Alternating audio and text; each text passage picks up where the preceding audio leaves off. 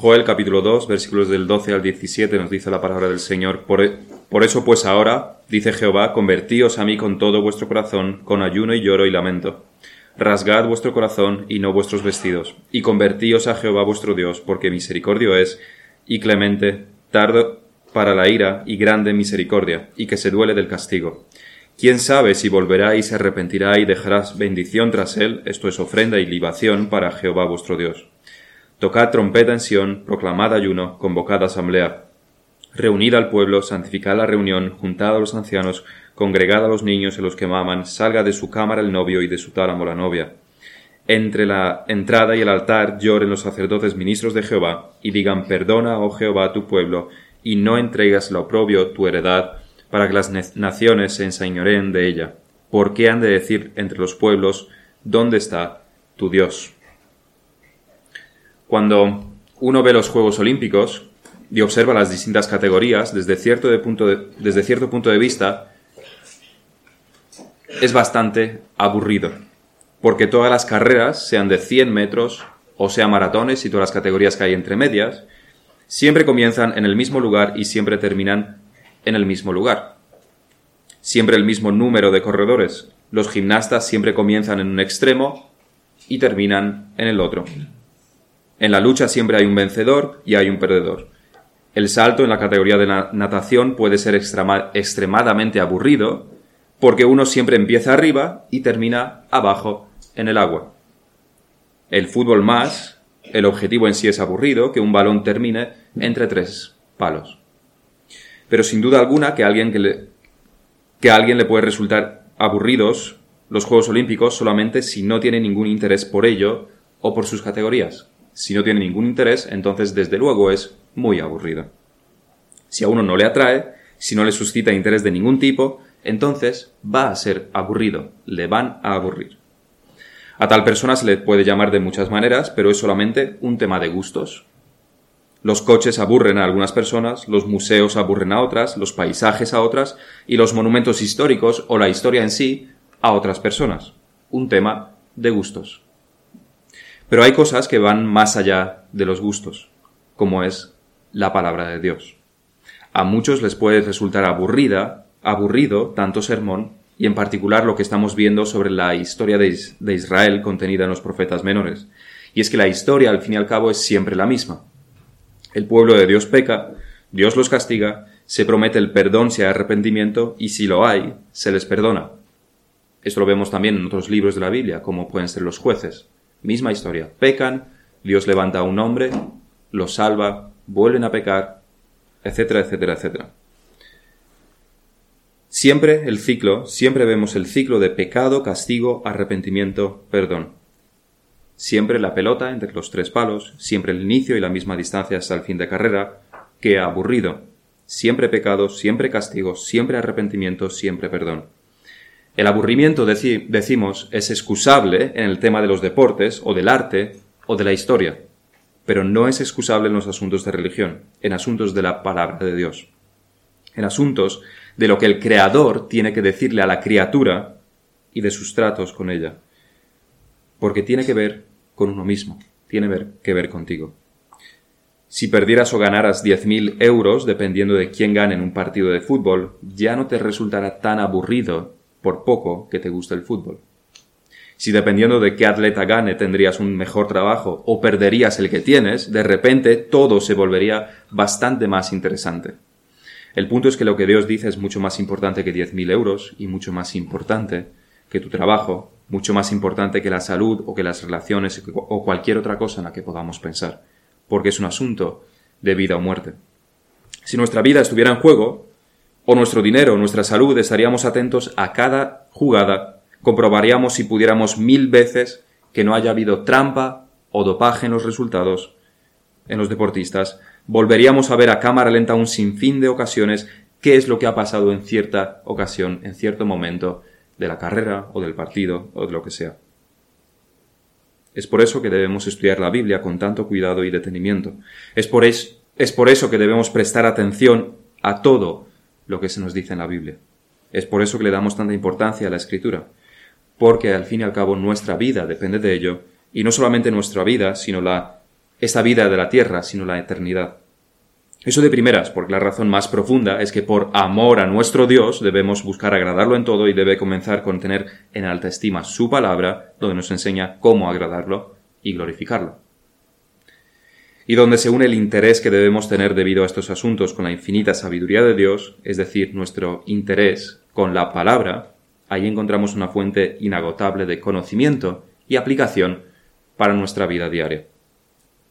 Y descubrimos que aunque las historias se repiten en la Biblia, porque siempre se, habla de pecado, castigo, arrepentimiento, perdón, salvación, sin embargo cada una de las historias que encontramos nos da nueva luz y aporta más conocimiento del que teníamos, un conocimiento que puede y que debe aplicarse.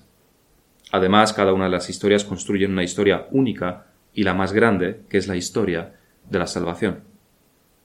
Así en Joel estamos viendo que el castigo que Dios está enviando al pueblo de Israel, o de Judá decíamos en particular, está aportando una información valiosa sobre lo que sería el día del juicio.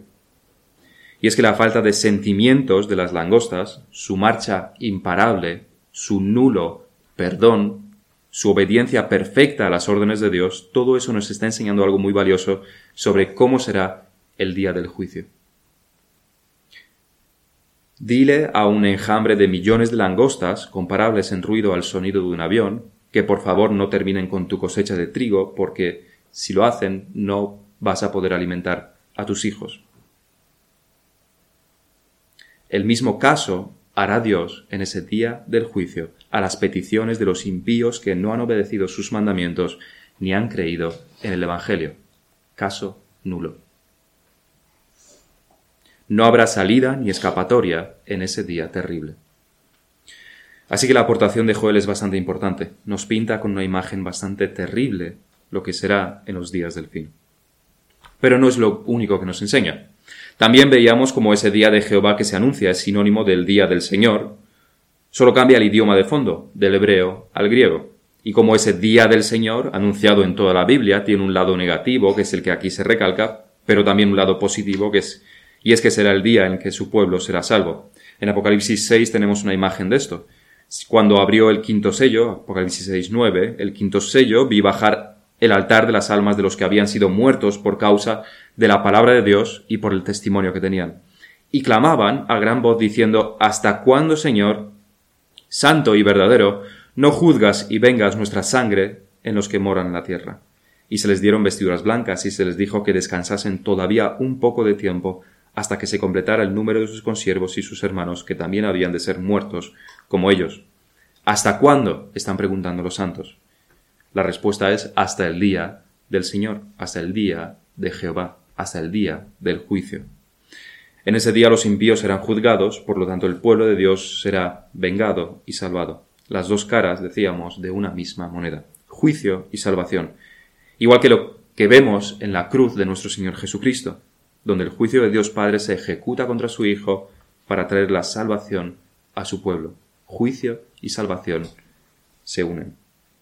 Y a otro nivel hablábamos sobre el día del Señor como domingo, como el día de la resurrección del Señor, que tiene también una relación directa con el día del juicio en el aspecto de que en ese día todos los muertos también resucitarán, igual que nuestro Señor Jesucristo.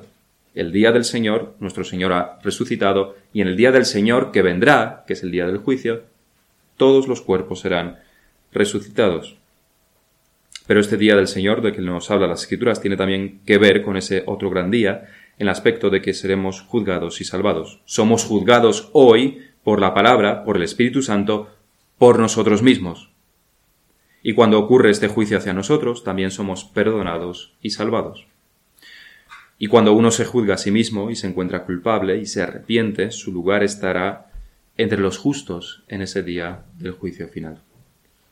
Pero el que no se juzga, el que no se encuentra culpable, el que no escucha, el que no hace caso, el que encuentra todo esto aburrido, el que piensa que a mí no se me aplica nada, porque yo estoy por encima y no soy tan malo como el de al lado, esa tal persona descubrirá que se ha estado engañando a sí misma, que no es del pueblo de Dios, que el Señor le dirá esas palabras tan terribles y desde luego las más terribles de las Escrituras. Nunca os conocí, apartaos de mí, hacedores de maldad.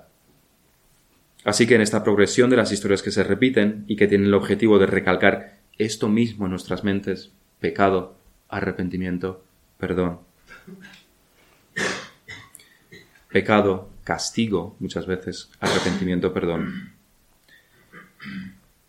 En este caso, una vez más, no es que el pueblo se arrepienta en Joel, sino que el Señor requiere el arrepentimiento. De nuevo, la historia se repite. Han pecado, hay un castigo, el Señor requiere el arrepentimiento. Enseña una vez más cómo arrepentirse. Se lo enseña a ellos y nos lo enseña a nosotros. Y aquí nos encontramos con una, con una porción muy solemne de la, de la Biblia. Rasgad vuestro corazón y no vuestros vestidos, y convertíos a Jehová, vuestro Dios. Es en este versículo 13 en particular en el que nos centraremos en este sermón. Es sumamente importante porque hace la diferencia entre la religión externa y la religión interna. Porque nos muestra que Dios requiere el corazón no solamente que cumplamos con el deber externo, sino que en el deber esté involucrado el corazón, la voluntad, las emociones, la mente. Dios requiere devoción completa a Él, no solamente cumplir con unos ritos o rituales externos. Es la diferencia entre calentar una chimenea con el secador, terminará más o menos caliente, o encender la chimenea con leña. En ambos casos la chimenea estará caliente, pero una es totalmente inútil y la otra, y la otra totalmente útil. Dios no requiere solamente que vayas al templo, al lugar de culto, sino que seas el templo del Espíritu Santo y que vayas al lugar de culto. Vamos a dividir nuestro sermón en tres puntos, aunque en realidad solamente veremos el primero de ellos en, este. En el primero, en este primer punto, estudiaremos las religiones externas, las que tienen rituales, ceremonias y todo esto. Y no nos iremos al oriente ni a la religión de los griegos ni a las religiones de las tribus africanas, sino que nos quedaremos bastante más cerca de casa. Veremos el judaísmo, el catolicismo y el mundo evangélico, el evangelicalismo, si se puede decir así. Así que, en este primer punto, en este sermón, veremos las religiones externas, que son las contrarias, que son contrarias a la verdadera religión, que es una religión interna. Primeramente debemos mencionar la religión judía. La religión judía consistía en cientos, literalmente cientos de actos externos que los israelitas tenían que cumplir. De hecho, la misma entrada a formar parte del pueblo de Israel se hacía por un acto externo que era la circuncisión. No se requería ningún acto interno en esto, porque se hacía a bebés de ocho días, varones. Pero fue con la ley ceremonial que vino a través de Moisés que la mayoría de ceremonias externas fueron establecidas. Probablemente sea en Levítico 23 donde vemos la máxima expresión de lo externo de la religión judía. Realmente todo Levítico está lleno de actos externos de la ley ceremonial, pero en este capítulo se nos detallan las festividades. Lo que encontramos en este capítulo 23 de Levítico es una combinación de días especiales, de comidas o alimentación especial, peregrinaciones y de actos especiales. Todo aquello que asociamos con lo meramente externo. Levítico 23. En el mes primero, a los 14 del mes, entre las dos tardes, Pascua es de Jehová. Y a los quince días de este mes es la fiesta solemne de los panes sin levadura a Jehová. Siete días comeréis panes sin levadura. Después seguimos leyendo en el versículo 13, saldamos unos cuantos, y cuando estamos leyendo Levítico, si nos ponemos a leer Levítico muy tarde por la noche o muy pronto por la mañana, probablemente terminaremos dormidos. Nos aburre un poco, es pesado leer el libro de Levítico. No es lo mismo que leer Hechos, no es lo mismo que leer los Evangelios, son más entretenidos. Levítico es ley tras ley tras ley tras ley. Y en cierta manera, decíamos también, ese es el objetivo de Levítico. Es cargarnos con todos estos requerimientos de la ley, todos esos requerimientos que Dios pide para que el hombre se pueda acercar a Él. Y además descubrimos que no son suficientes, que a través del cumplimiento de todo esto, de todas las ceremonias, aún así, el hombre no tiene entrada a Dios, no puede acercarse a Dios. Es solamente por el sacrificio de Cristo que hay, que está el completo perdón, perdón para el, para el hombre. Así que miles de requerimientos, ceremonias, cosas que hacer, cosas que no hacer, y aún así no son suficientes. Este debería ser nuestro foco cuando estamos leyendo Levítico. Versículo 13, su ofrenda será dos décimas de efa de flor de harina amasada con aceite, ofrenda encendida a Jehová en olor gratísimo, y su libación será de vino, la cuarta parte de un hin.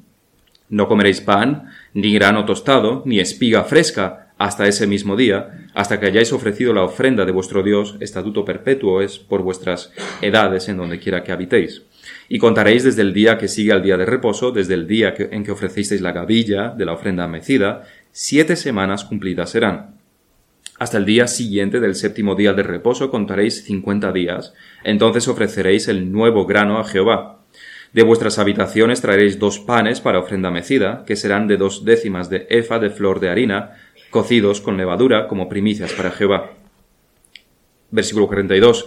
En tabernáculos habitaréis siete días. Todo natural de Israel habitará en tabernáculos, para que sepan vuestros descendientes que en tabernáculos hice yo habitar a los hijos de Israel cuando los saqué de la tierra de Egipto. Yo Jehová, vuestro Dios.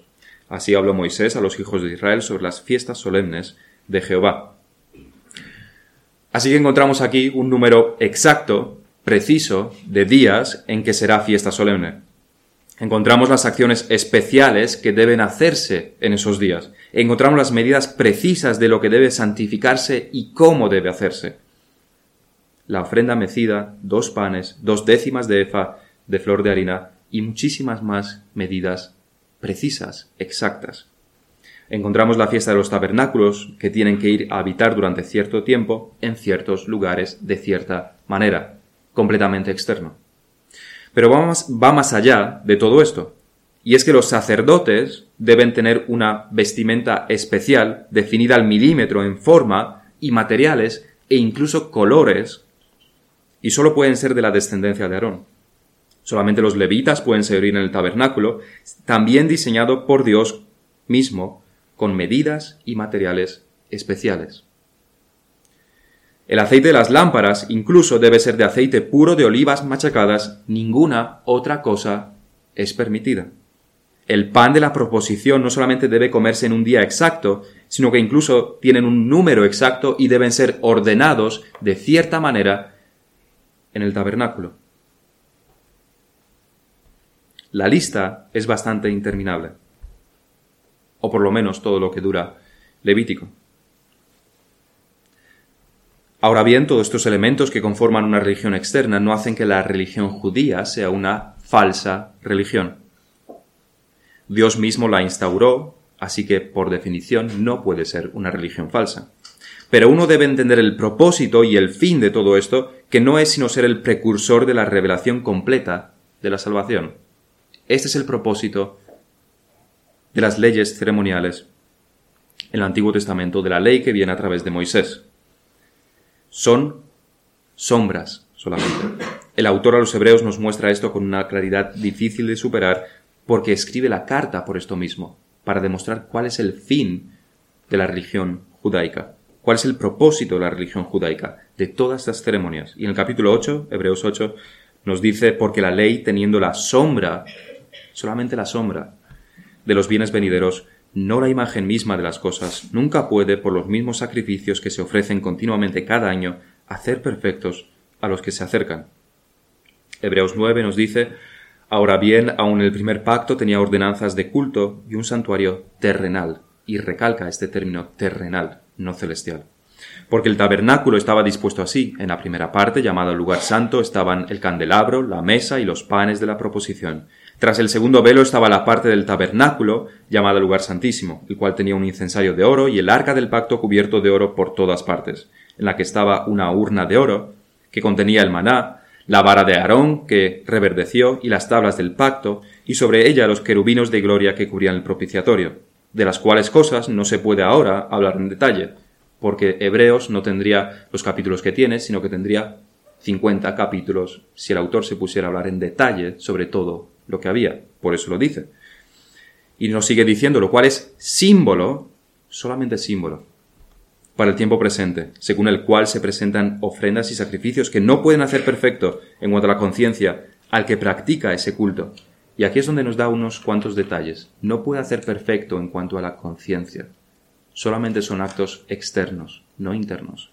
No afecta a la conciencia ya que consiste sólo de comidas y bebidas, de diversas abluciones y ordenanzas acerca de la carne, impuestas hasta el tiempo de reformar las cosas.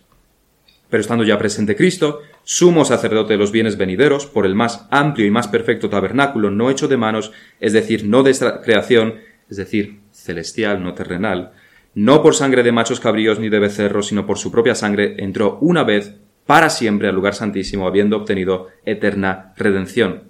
Así que nos está diciendo el autor de los Hebreos que la religión judía tiene un propósito definido, un tiempo limitado de existencia, hasta la reforma de todas las cosas que fue realizado por nuestro Señor Jesucristo. Es decir, que todo, en todo ello, aunque externo, había un propósito interno que el verdadero pueblo de Dios siempre cumplió. En la misma ley está el elemento esencial de la religión verdadera, que es el amor y la fe. Así en Levítico 19-18 tenemos, no te vengarás ni guardarás rencor a los hijos de tu pueblo, sino amarás a tu prójimo como a ti mismo, yo, Jehová. El versículo siguiente habla sobre los extranjeros, sobre cómo los aceptarás como si fueran parte de tu propio pueblo, es decir, que tampoco te vengarás y guardarás rencor. En Deuteronomio 6.5 nos dice, y amarás a Jehová tu Dios de todo tu corazón y de toda tu alma y con todas tus fuerzas. Y con todo esto tenemos a las iglesias evangélicas que dicen y vuelven a repetir y vuelven a repetir que el Dios del Antiguo Testamento no era un Dios de amor, que el amor se revela en el Nuevo Testamento, etcétera, etcétera, etcétera. Si el amor está también en la ley de Moisés encontramos los elementos de amor, de justicia, de misericordia, todo viniendo de un corazón entregado a Dios y una vida sinceramente devota a Él. Y sin olvidar la fe, ya que toda ceremonial, todo lo ceremonial, apunta a la fe. Y Abraham mismo es el padre de la fe. Lo encontramos en la ley, lo encontramos en los salmos y en los profetas. La religión judía no fue una religión falsa, fue un puente hasta la religión verdadera fue una cosa buena, entre tanto que se respeta el fin para el cual fue creada. Es decir, que desde la muerte y resurrección y ascensión del Señor Jesucristo, el judaísmo practicado según la ley dada a Moisés es una religión falsa. Ya le ha sido quitado para siempre el corazón, lo interno. La verdadera fe ya no está ya no se encuentra en el judaísmo practicado desde entonces. Todo aquel que sea de la religión judía desde entonces está en una religión falsa y será juzgado y condenado por ello, igual que fueron condenados los fariseos de los tiempos del Señor por el mismo Señor. Es por eso que se escribe la carta a los hebreos, para advertir sobre esto. No sigáis ahí. Ahora, desde la ascensión de nuestro Señor Jesucristo, es una religión falsa y debemos volver a los tiempos del Señor, porque ahí vemos el enfrentamiento más puro entre lo externo y lo interno, entre la religión falsa y la verdadera. Y es que inevitablemente una religión con tantos elementos externos se convierte tarde o temprano en un paraguas que reúne a los hipócritas más grandes, a los más perversos, a los más impíos, a los más soberbios, que es lo que eran los fariseos. Incluso siendo una religión verdadera, como era la judía incluso conteniendo en su núcleo la fe, el amor, la justicia, la misericordia. Aún así, es el caldo de cultivo perfecto para que hombres de este tipo, con este perfil, tomen las riendas. Este tipo de personas las ha habido a lo largo de toda la historia de Israel, que cumplían con lo externo, pero siendo impíos por dentro, siendo probablemente uno de los mejores ejemplos, Saúl. Pero en los tiempos del Señor son retratados con más fidelidad en las figuras de los Y es que es natural que una religión con tantas ceremonias externas sea convertida, se convierta por estos en una religión falsa, sin corazón, pero que sea natural o normal, no es excusable, no es justificable y no es aceptable. Esto es lo que nuestro Señor enseña, muestra en sus enfrentamientos continuos con los judíos y los fariseos en particular. Porque convirtieron una religión que tenía un propósito correcto en una religión hueca y por tanto falsa. Eliminaron todo lo que tenía que ver con el amor, la justicia, la misericordia. Sustituyeron incluso el honrar a padre y madre por ofrendas en el templo, por más leyes, por más ceremonias.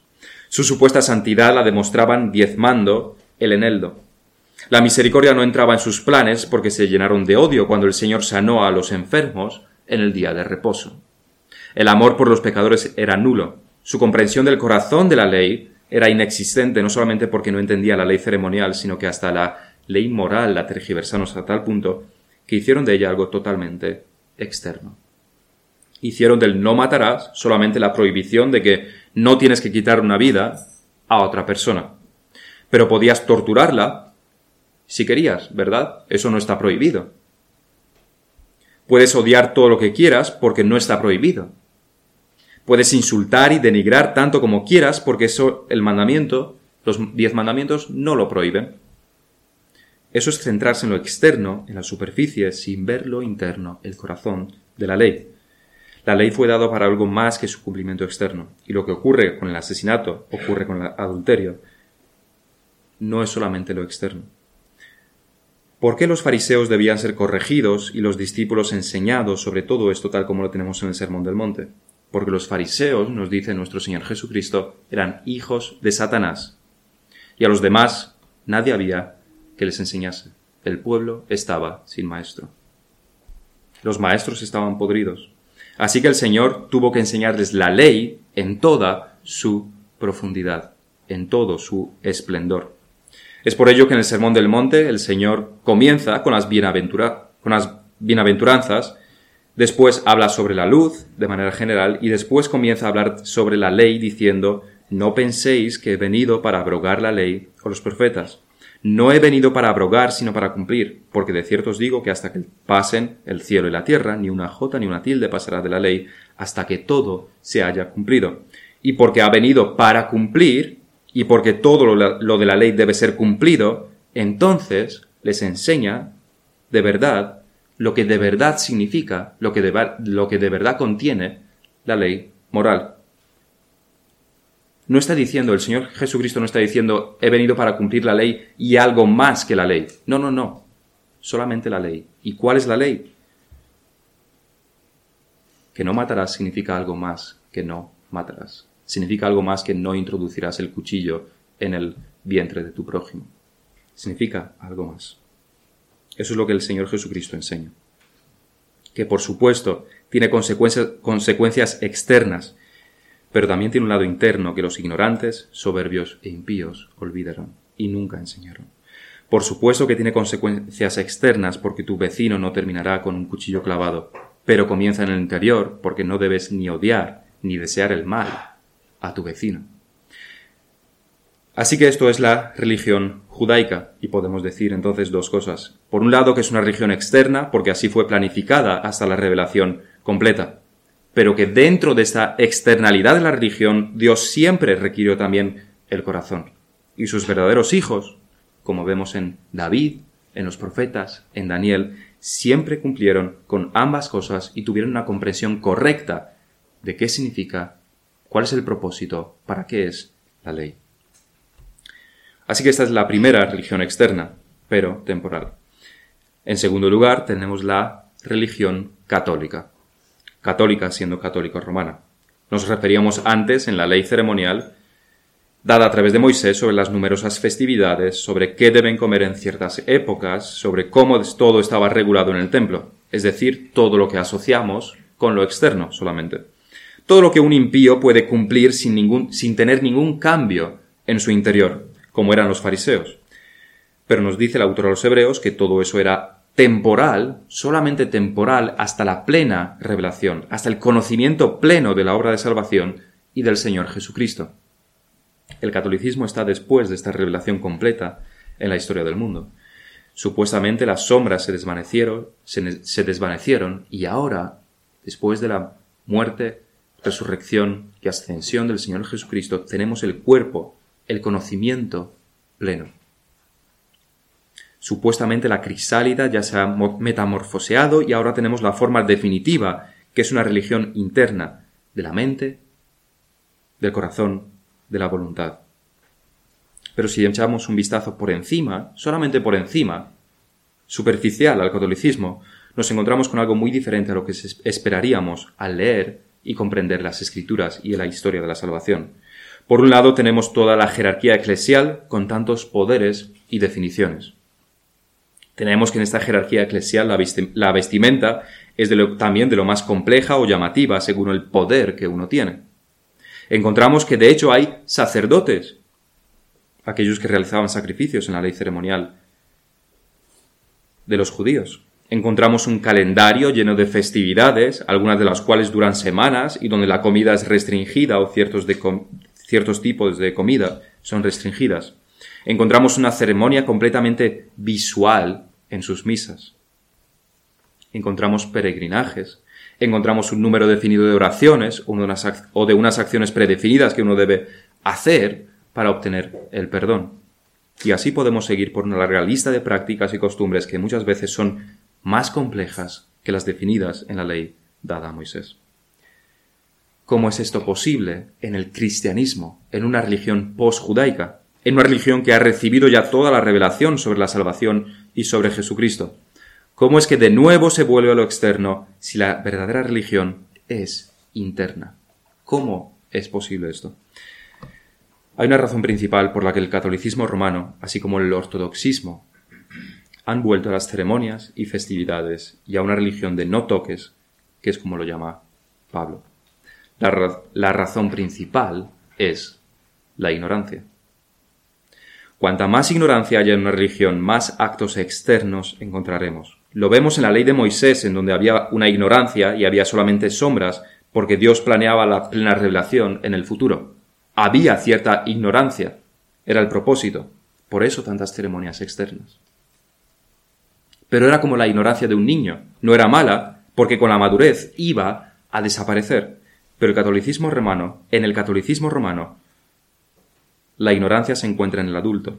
Donde se esperaba madurez, hay ignorancia, desconocimiento.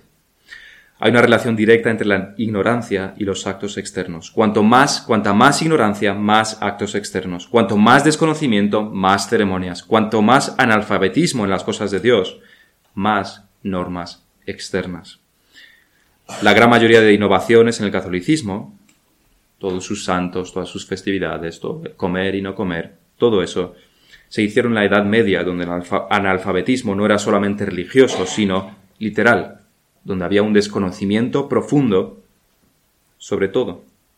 Las jerarquías, las festividades, las normas se desarrollaron en un contexto donde la ignorancia primaba sobre la grandísima mayoría de la población y por supuesto que también en la jerarquía eclesial. Es en medio de todo este desconocimiento e ignorancia donde crecen las costumbres católicas pero no sobre todos, no todos eran ignorantes y aquí tenemos la segunda razón de por qué el catolicismo ha vuelto a las formas externas. No todos eran ignorantes, algunos, los, algunos sacerdotes, obispos, eran bastante inteligentes. Algunos sabían muy bien lo que hacían, y es que vieron que la única manera de tener un compromiso de parte de todo el pueblo, de toda la nación, con la religión, es a través de formas externas. Porque no puedes mantener en la iglesia, basándote en el conocimiento religioso, en el conocimiento de la salvación, en el conocimiento interno, a aquellos que son impíos y rebeldes a Dios. No puedes. Quizás a unos cuantos, pero no a una nación entera. Los impíos no aguantan la predicación, sea por odio o sea por aburrimiento. Si el corazón no está cambiado, jamás aceptará la verdadera religión, que es una religión interna. Jamás. Pero si lo que quieres es mantener a la gente en la iglesia, bajo tu poder, entonces aléjalos de Dios a través de estos actos externos. De esta manera incluso los más impíos vendrán contentos a resguardarse bajo las alas de este cuervo asesino que es la Iglesia Católica. Lejos de Dios, pero en las grandes catedrales. Ese era su propósito. Eso le gusta a la carne. Deja de requerir el cambio interior, pon normas externas, festividades, avemarías. No comas carne y tendrás a todo el populacho ignorante en la iglesia durante mucho tiempo, completamente sometido a ti, porque es solamente lo externo. La tercera razón por la que la Iglesia Católica ha vuelto a lo externo es porque las formas externas son lo único que transmiten seguridad de salvación y seguridad de estar haciendo la voluntad de Dios cuando no existe la salvación. Los actos externos dan un falso sentimiento, un falso sentido de estar, de estar haciendo lo que Dios requiere. Son invenciones creadas con el propósito de conferir seguridad, de hacerse sentir cerca de Dios, haciendo la voluntad de Dios, a aquellos que no han conocido a Dios. La seguridad la debemos encontrar en Dios, en la oración sincera, en un autoexamen a la luz de la Escritura. Pero cuando estas cosas no están, y no están en los impíos, entonces se implantan los actos externos.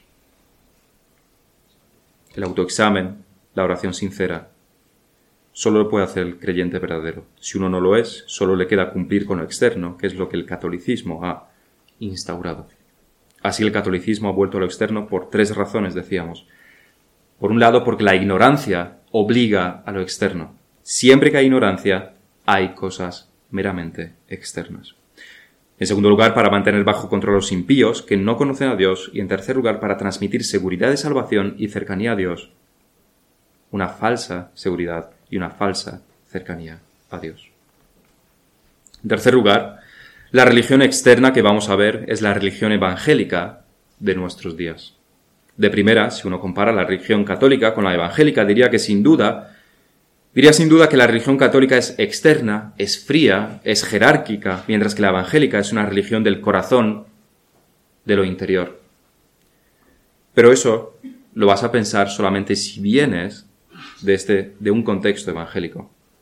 Porque esa es la mentira que se predica, la ilusión que se crea. ¿Os creéis que en la Iglesia católica no están involucrados los sentimientos? Podemos ver a muchas viejecitas llorando también. ¿Creéis que en las iglesias católicas no hay experiencias religiosas? ¿Que no hay personas sinceras y devotas? Por supuesto que sí. ¿O acaso las iglesias evangélicas no están centradas en lo externo también? En realidad, la diferencia que hay entre la Iglesia Católica y las evangélicas es que la Iglesia Católica es ordenada y jerárquica, reflejo del mundo medieval, mientras que la Iglesia Evangélica es desordenada y libre, reflejo del mundo actual. Desordenada y libre, y los dos son peyorativos. Si la Iglesia Católica la asemejamos al crimen organizados, si la podemos asemejar al, crimen organizado, armado, que actúa en hora y con una disciplina férrea, a la iglesia evangélica la debemos asemejar al crimen desorganizado, al drogadicto que te pilla por la calle, cuchillo en mano, y se lleva tu móvil y cinco euros. Esa es la diferencia. Pero ambos son igual de criminales. Unos ordenados, los otros no. Pero volvamos al argumento. Uno puede decir que la Iglesia evangélica no es una religión externa, que es una religión del corazón. Pero vamos a contar las cosas que se hacen en las iglesias evangélicas y que no encontramos en las Escrituras. Celebración de la Pascua. Esto absolutamente siempre, no se puede saltar uno esto. Celebración de la Navidad. Por supuesto. En algunas iglesias incluso hay celebraciones de la venida del otoño con todo lo que la siega da. Hay grupos de jóvenes que se reúnen sistemáticamente, grupos de niños, banda juvenil, banda adulta, reunión, reuniones casi todos los días, pero no en torno a la palabra. Hay coro, hay orquesta, hay grupo de danza y un largo, largo, etc. Uno puede decir que las iglesias evangélicas no están tan mal, pero tú diles que no celebras la Navidad en tu iglesia, que los niños no cantan villancicos en la iglesia, que de Pascua no haces nada, ningún culto especial, que no, diles que no tienes coro en la iglesia. Es que si no haces nada de eso, eres un hereje, eres un sectario, estás perdido. Me imagino que es una reacción muy parecida a la que los fariseos tenían cuando los discípulos no se, no se lavaban las manos antes de comer. Muy parecida, demasiado parecida. El asunto es que la religión evangélica se ha convertido también en una religión puramente externa, uno, para estar bien con Dios, debe salir a cantar un solo delante de la iglesia. Debe decir poesías, debe formar parte del coro de la banda juvenil, debe asistir a los tropecientos cultos y por supuesto que no falte a los cultos especiales de Navidad y Pascua. Si lo hace, es un impío. Si lo hace, entonces es un creyente verdadero. Alguien que recién llega de una iglesia evangélica se puede sentir incómodo en una iglesia reformada. ¿Y qué hago? ¿Qué puedo hacer? puede estar desorientado porque busca cosas externas para hacer algún ritual evangélico, como involucrarse en las así llamadas cosas religiosas.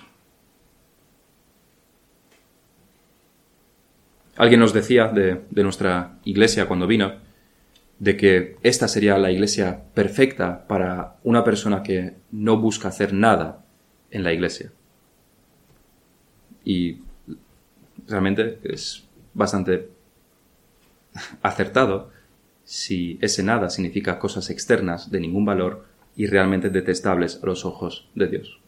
En ese asunto, en ese caso sí, es, una, es un buen análisis de esta iglesia. La respuesta a este tipo de personas es ten paciencia, escucha, piensa, identifica tus pecados, cambia tu manera de vivir, cambia tus hábitos, aprende y aplica en tu vida diaria, fuera de este edificio. Cuanto más lo estudia uno, ve cómo las iglesias evangélicas son una copia barata y desordenada del catolicismo, y dependiendo de la iglesia o de la denominación es una copia más o menos barata. Si los fariseos eran respetables en sus tiempos, pero hijos de Satanás porque estaban podridos en su interior, las iglesias evangélicas se asemejan más a las prostitutas de los tiempos de nuestro Señor, pero no las que se arrepentían y ordenaban sus vidas, sino las que no se arrepentían y eran igualmente hijas de Satanás tanto como los fariseos, porque también había de este tipo. Ni respetables ni arrepentidas. Ahí está el engaño, porque que porque se tiene apariencia de pobre, entonces damos por hecho de que es como aquellos pobres que se arrepintieron escuchando al Señor, de aquellos enfermos que se arrepintieron escuchando al Señor. Pero en realidad no son eso. Tienen, tienen apariencia de prostituta y por dentro están igual de podridas que los fariseos. Para usar otros términos, pensamos que la iglesia evangélica, porque tiene apariencia de pobre, de dañada, de que se le, se le aplican injusticias, entonces la iglesia evangélica es justa, que no es avara como los ricos bien vestidos que serían los católicos. El asunto que tiene es que tiene la iglesia evangélica tiene apariencia de pobre y es desordenada y desorganizada por su holgazanería, por su irresponsabilidad y su avaricia es igual de grande que la de un rico avaro, si seguimos con esta metáfora. ¿Por qué la Iglesia evangélica tiene también tantos rituales externos, tantos cultos, tantos grupos, tantas canciones, tantas poesías? Por la misma razón que la Iglesia católica. Primeramente, por la ignorancia. Uno verá que cuanto menos se predican las escrituras, más ritos externos habrá. Cuanto menos se prediquen, más ritos externos habrá. Más cultos, más grupos, más de todo esto. Y esto se puede dar de dos maneras, o bien que se predique poquísimo, o bien que no se prediquen directamente las escrituras, sino los pensamientos y revelaciones de algún predicador. Pero el patrón siempre se repite. Cuanta más ignorancia, más, actos externos, más fiestas, más grupos, más involucración visible en lo así llamado cosas religiosas. Y las otras dos razones también se aplican a la Iglesia evangélica. Es solamente a través de estas cosas que uno puede mantener en la iglesia a los impíos, específicamente a los jóvenes. Esta es la manera de dar entretenimiento a los jóvenes para que se queden en la iglesia. Pero no solamente a los jóvenes, también a los adultos. Y en segundo lugar, si formas parte de la banda juvenil, si formas parte del coro, entonces puedes considerarte un cristiano verdadero, estás haciendo la voluntad de Dios. Da una falsa seguridad en lo externo, por lo externo, no por lo interno, no por el autoexamen, no por el ponerse delante de la escritura y analizarse a uno mismo con la ayuda del Espíritu Santo. En el próximo sermón, si Dios lo permite, estudiaremos la verdadera religión, qué es la verdadera religión, qué es una religión interna, qué es lo que ésta requiere. Pero eso no nos impide reflexionar también ahora mismo sobre ello, y lo haremos a través de una pregunta muy solemne que está muy relacionada con el texto que leíamos en Mateo 5. Y la pregunta es, ¿qué crees que requiere Dios de ti que hagas? ¿Qué crees que requiere Dios de ti que hagas? Que es lo mismo, ¿qué requiere la iglesia que hagas? Nuestra iglesia que hagas. ¿Qué es lo que requiere la iglesia de ti? ¿Qué es lo que requiere Dios de ti?